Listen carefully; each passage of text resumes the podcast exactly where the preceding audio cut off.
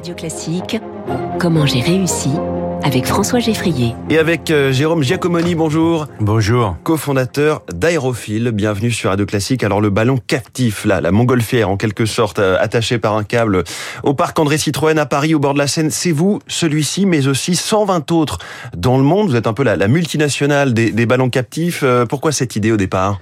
En fait, on est deux amis, Mathieu et moi, Mathieu Gobi, et on était euh, pilote de montgolfière à l'école polytechnique, et on adorait ça. On, on volait un peu partout, et on s'est déjà assez atypique. Voilà, oui. Et on s'est dit, il faudrait qu'on crée un système qui permette à tous de voler pour pas cher. Et c'est comme ça qu'on a eu l'idée du ballon captif.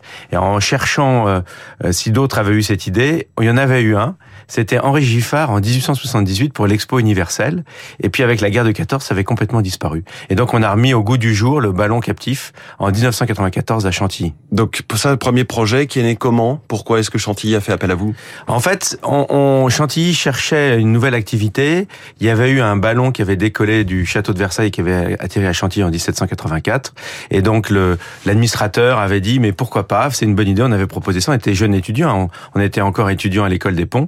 Et donc il, a, il avait accepté cette idée un peu folle. Et ça a tout de suite très bien marché puisque le, le ballon a tout de suite fait voler euh, plus de 40 000 passagers. Et après, très vite, on en a vendu dans le monde entier. C'est-à-dire que moi, je me souviens, en 96, on avait vendu en Chine, en Allemagne et en Australie. Donc, vous mmh. voyez, depuis, bah, on a vendu dans 40 pays, euh, dans des destinations aussi euh, magnifiques et improbables que les temples d'Angkor au Cambodge ou euh, Tbilissi, la capitale de la Géorgie, puis bien sûr Orlando à Disney World aux États-Unis. En Floride. Est-ce qu'il y a de pour le béotien que je suis, de grosses différences techniques entre un ballon captif et une montgolfière Oui, c'est complètement différent. En fait, la montgolfière a été inventée par les frères Montgolfier. C'est un ballon à air chaud, c'est-à-dire que vous chauffez l'air, et c'est parce que l'air chaud est plus léger que l'air froid que vous élevez. Alors que nous, c'est un ballon à gaz, un gaz qui est plus léger que l'air. Alors, c'est de l'hélium? C'est de l'hélium, parce qu'évidemment, l'hydrogène est dangereux. On connaît ce qui s'est passé en 1937 avec le dirigeable.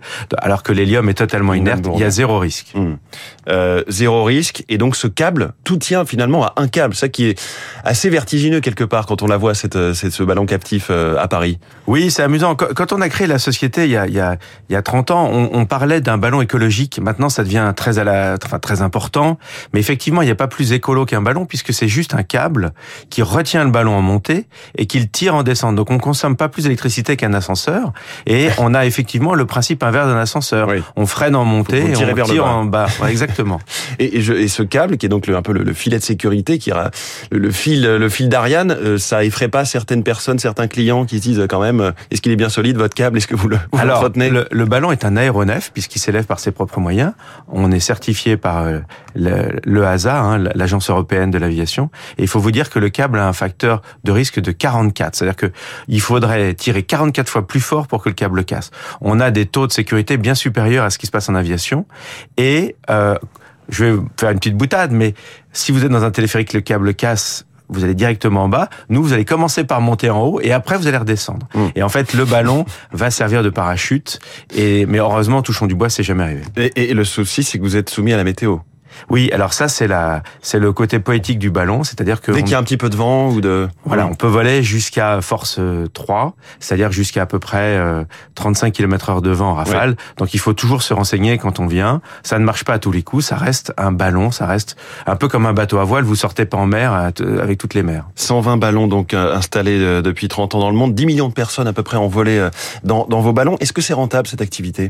Bah écoutez, on en vit depuis 30 ans, on a on a 150 collaborateurs. On a euh, trois filiales, une filiale aux États-Unis qui exploite trois ballons, Orlando, euh, San Diego et Los Angeles, et une filiale au Cambodge qui exploite le ballon des temples d'Angkor. Oui. Et puis en France, eh bien on a le ballon de Paris, le ballon de Disneyland Paris, un ballon à Épernay et le parc du Petit Prince où il y a aussi un ballon. Vous avez parlé d'écologie, vous êtes aussi présent dans la dépollution de l'air extérieur.